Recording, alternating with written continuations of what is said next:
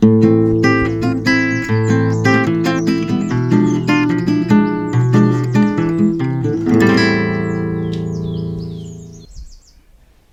Mooji, good morning. Good morning.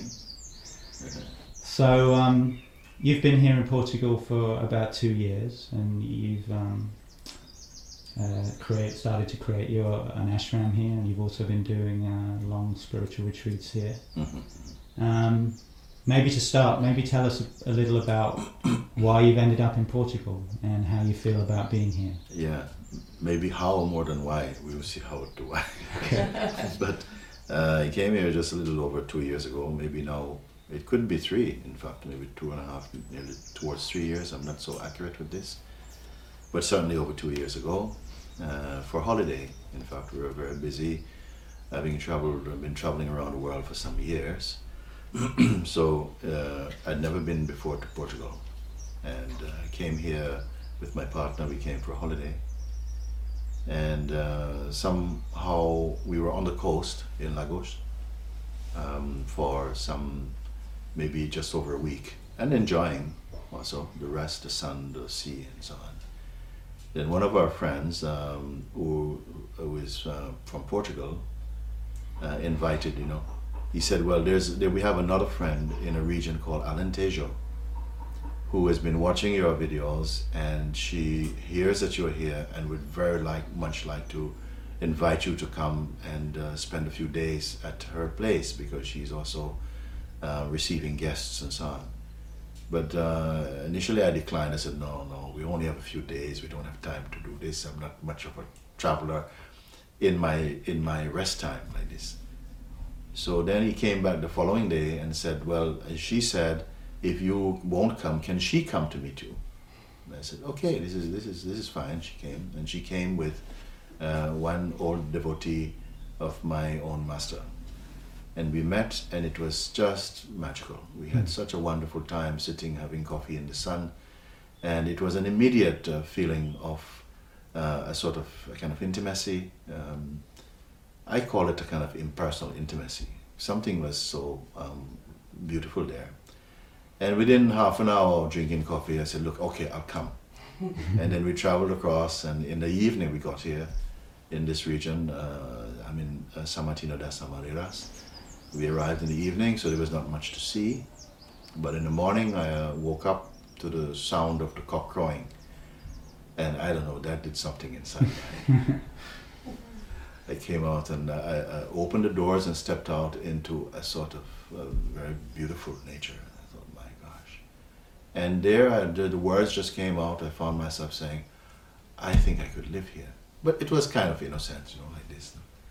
And she picked up on that and she said, But you know, actually, it's quite possible, you know. I mean, there's beautiful land here and, uh, you know, you could come and probably you'd find affordable and so on. And so I said, Really? So that day and the following day, we just looked around and we saw uh, a few places, all of them very nice, but not feeling that feeling. And just uh, the, the day before leaving, uh, local man uh, asked for us to come and to visit another place very nearby where I'm staying. So we went, we came, and I walked on this land and walked around and was shown around. And the feeling was so strong. This is it, this place. Having been all over the world, all over, and beautiful places, Thailand and in India and in South America, I said, but this is something feels nice. I don't know what causes this to happen, but the feeling was that you know something felt very much at home. I've been invited to stay in many places, and somehow not found myself feeling totally as happy and settled and right about it as I did on that occasion. And we went for it. And within three months, somehow of traveling back to the UK and coming back here, the deal was sealed. And that was it. That's how I came to be here. I said to some of my team, because we work very often with a team of people, we travel together, we've known each other over years. I'm going to go to Portugal. Uh, who wants to come? Everybody put that one to come. and then we found that within sort of like uh, three weeks, we were sort of packing our things and bags and stuff and coming here. it started like that and it's continued li- like that. So this is how it came to be here. It came to be here. Very beautiful. So, um, so you're here as a as a teacher of spiritual awakening, and obviously you're um, well, you're attracting people from many places around the world, but uh, you're also attracting um, Portuguese people. Oh yes. And so the theme of this documentary is um, the Portuguese soul in the future. Yeah. And so maybe you could speak about a little bit about uh, yeah, what's your experience been of the, the Portuguese people that you've been connecting with, especially in the context of your spiritual work? I see. Well, actually, as I said before, it was the first time my visit was uh, first time to Portugal, and thereafter our our our second and third visits were mainly to come back to this place to to continue um, moving that the the the the the possibility of coming here, moving that forward as much as possible. But I think on the second visit, some of uh, local friend uh, in in Lisbon uh, had written and said, "Listen, when you're coming back, uh, I told our yoga group and the other groups here in Lisbon that you were coming, and they really want to meet you. And is it possible that before going back, before before taking a train or something and going back to um, Alente- Alentejo, would you just stop and say hello to, with, them?" Uh, I said, "Okay, of course. I am always. Uh, it was felt like a very beautiful invitation, no?" And then so we arrived, and actually we were late. The train, the plane arrived late, like half an hour late, and then we were much. Everything was just piling up, the hours, the, the time, and so on. But we arrived uh, somehow in Lisbon in one place, and I was so surprised. It was completely full, all Portuguese people, and just one or two's face I've seen I'd seen before, and I have to say it was such a, a warm encounter there in Lisbon. It was it was it, it was very encouraging. In fact, I said, "My gosh, if we have never met before, and you, so many people have turned out, and with such openness also, such uh, receptivity, such openness, such warmth, we were very touched uh, by that uh, response." And then they said, "When you're going back to England, which was in about another two weeks, will you stop again?" And we will meet again. And I, so I love this enthusiasm.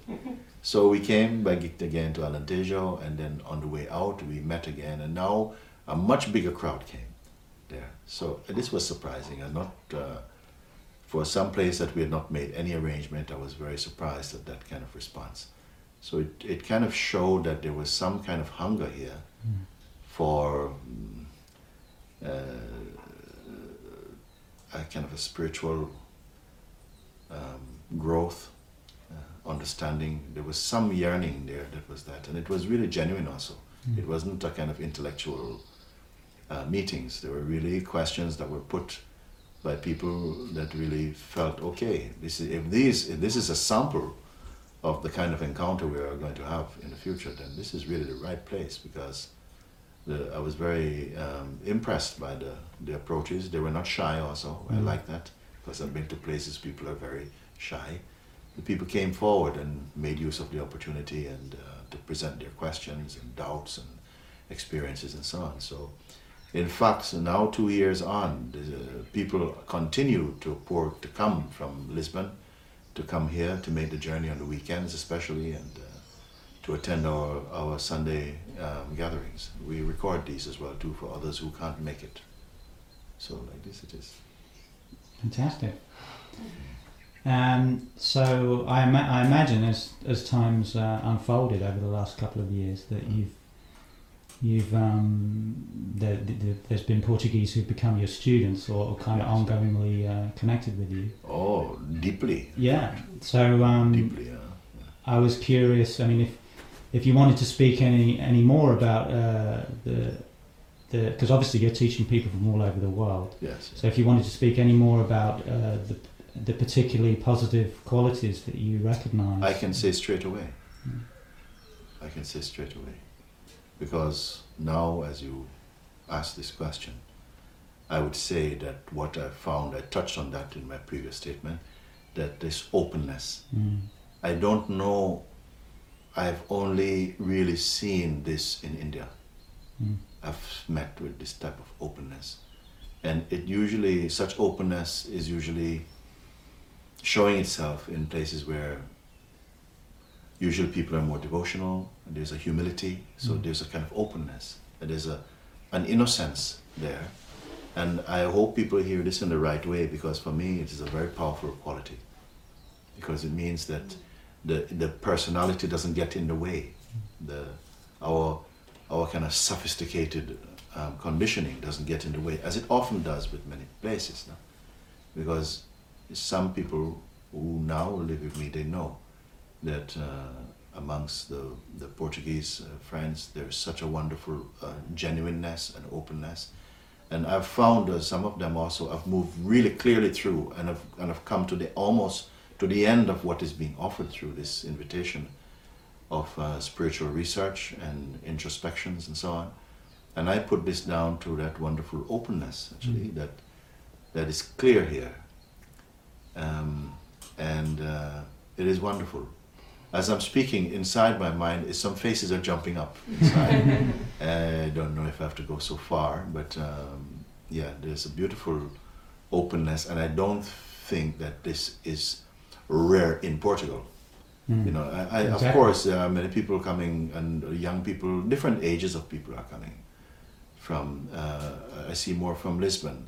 Here, maybe we are living in a region where predominantly much of the young people have moved to to other places, and we Mm. hope that they, some of them will come back um, as a bit more activity happens here. But here, we're mostly amongst um, the older generation, older citizens here in uh, San Martino and I can speak for them also. Um, I cannot say that they, most any of them, really amongst the older generation, are attending the, the, the, the meetings or anything, and that's not a disappointment. Mm. What I've found amongst them is they have such a big-heartedness, Mm. and another quality is uh, a directness, Mm. um, and uh, it's like they don't need to know much about you to be open to you, Mm. and this is this is rare. Mm. Uh, I think some countries, uh, local neighbors and so on, perhaps experienced this, but maybe 30, 40 years ago. But here there's still this quality of innocence, and I found that uh, just straightforwardness Mm. and genuine kindness also. We've been shown tremendous kindness, and uh, it has been very, very, very touching for me. This, this, this quality amongst the older generation, I'm Mm. seeing. Mm. Amongst the young also, there's there's already so many things I can say Mm. that um, uh, they exhibit such such a such a not curiosity I would say much more than curiosity a, an urge for for inner development Mm. inner um, understanding Mm. yes, yes Beautiful, yeah. That totally resonates with our experience. Totally, Yes, everything yes. you said. I don't yes of course and I don't feel I'm speaking only for myself for all the people here Mm. because you know we try to encourage you know um, very uh, we have great respect for the people Mm. And so this is reflected also in, we, we, we often talk about that because many people are coming from other countries here Mm. and um, it's very much a part of what we, we encourage that uh, we can uh, meet people. Don't try too hard to meet. I mean, they're, they're already welcoming Mhm. and it is so wonderful to pass through a village and so on and just to say, you know, botard or something and people, ah, it's, it's amazing. It's, it's, it's beautiful. Yeah. Um, so that's been a, a very blessed part of our experience here so far. Great, thank you. So, um, one other question, and um, and if you if it doesn't if you don't have much to speak about in response to it, that's fine.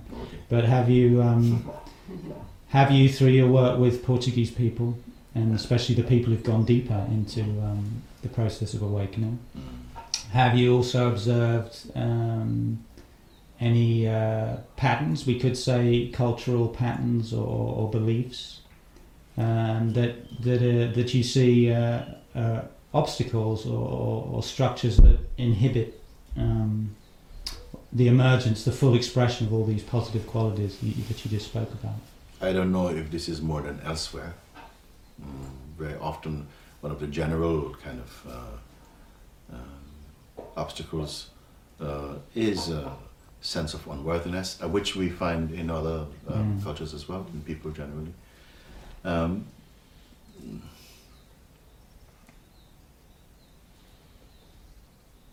it could it could be something.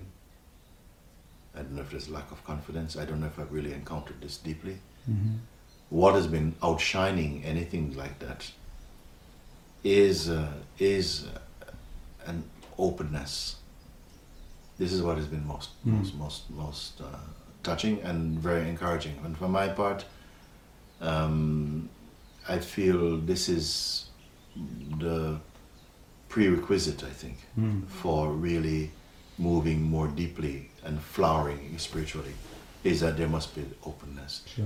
Yeah. and a willingness to to turn away from the usual um, what I would say obsessions I can even go so far as to put Mm. with uh, a kind of personality and uh, personality relationship with, Mm. with life and other beings or so on.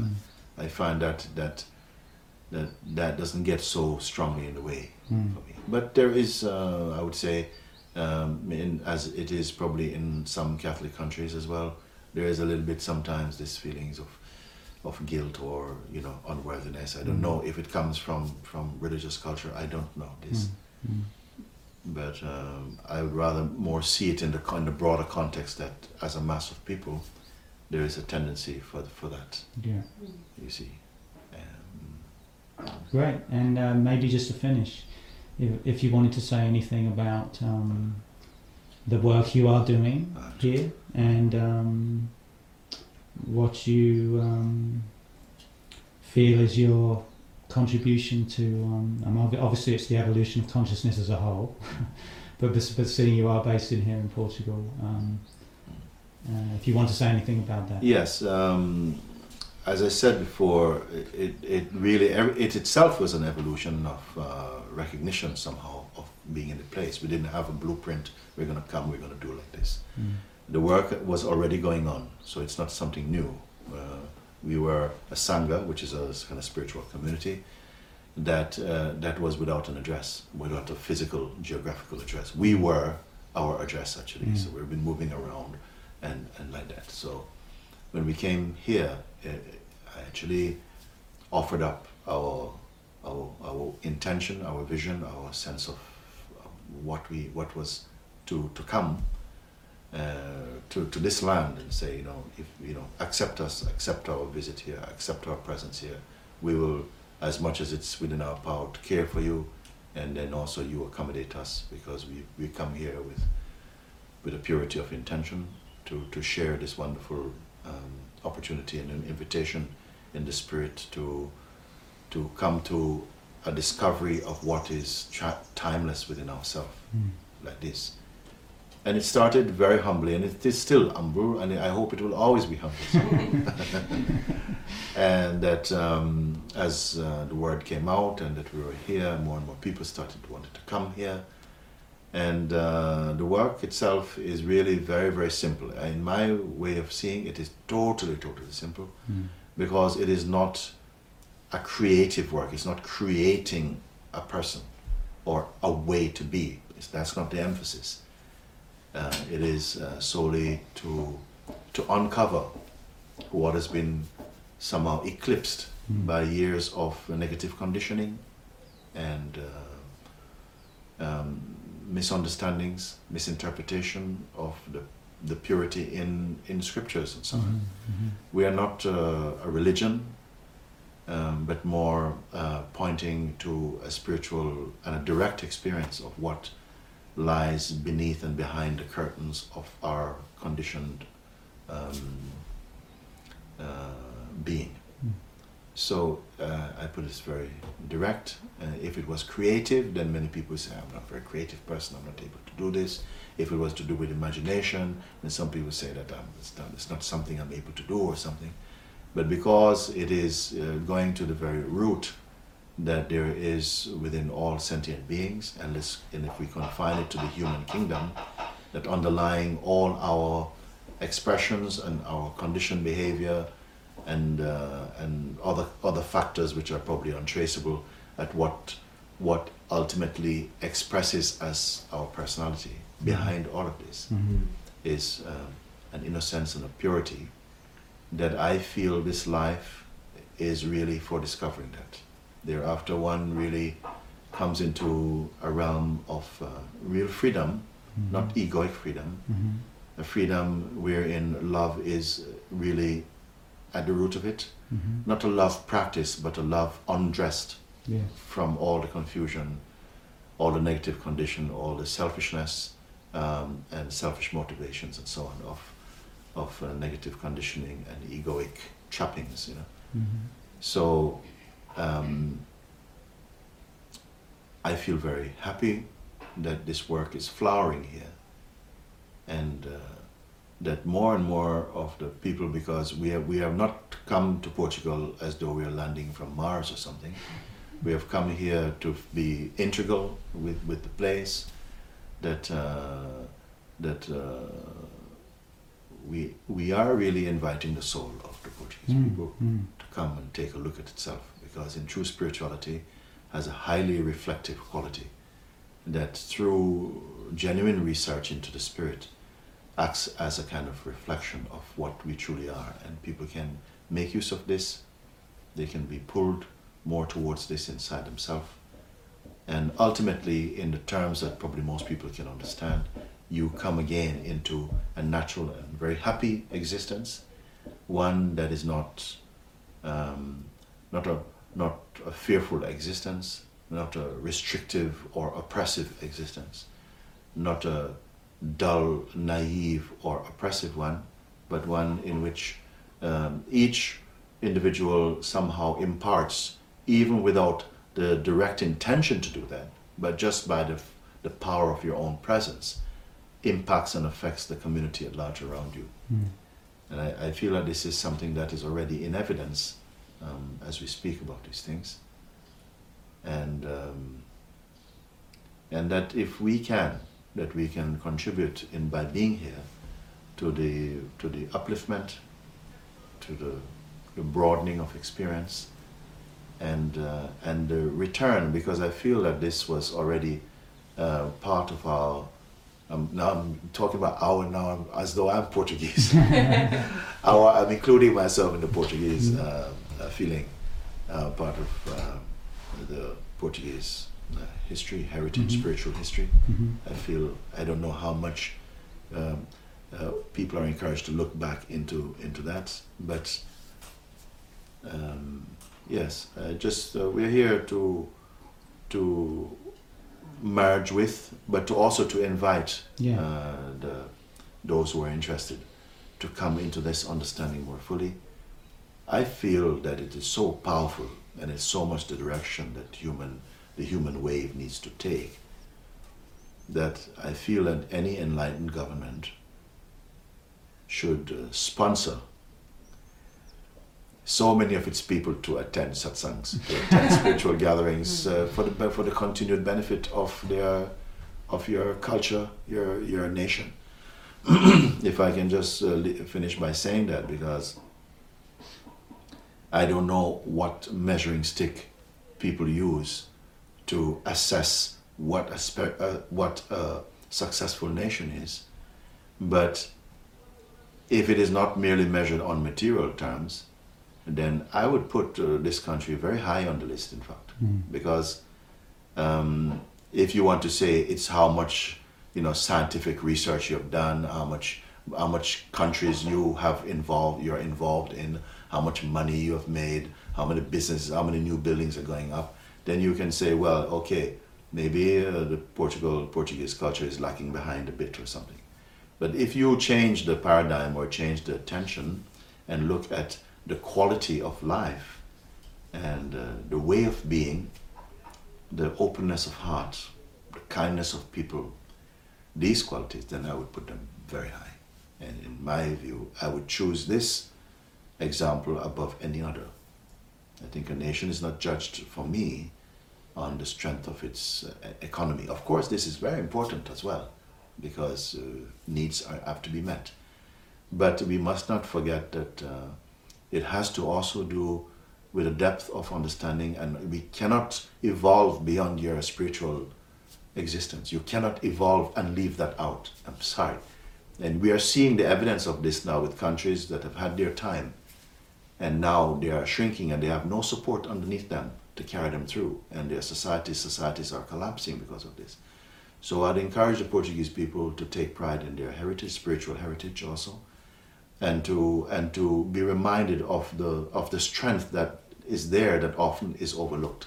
Perhaps we're not uh, we're not brought to our consciousness about it, but uh, if I can, I would like to to stir that up again and say, look, you know, I mean, it's not uh, it's not as bad as it is. You are much more ahead in these terms, and please bear this in mind because even great countries who are known for their spiritual um, presence and contribution to the world are now somehow, I feel, in a slow kind of process of decay because they have switched their um, their intention, their their their vision to much more of a materialistic vision. Portugal is going to come out of the troubles it's experiencing at the moment, and it won't be so long. I hope that you, you use this time not to grieve about the things you don't have, but to celebrate what you do have, and to continue to to to expand in and and it's very important because I don't think you're going to involve with being uh, uh, negative about yourself. The, the starting point must be to again recall what is what is good in yourselves, what is great in yourself. Not to restore national pride. I don't think pride is good. But um, I would say to, to build upon what is sincere in your culture. And uh, I wish you totally, total success and happiness in your, in every step of the way. I hope to be part of that step too.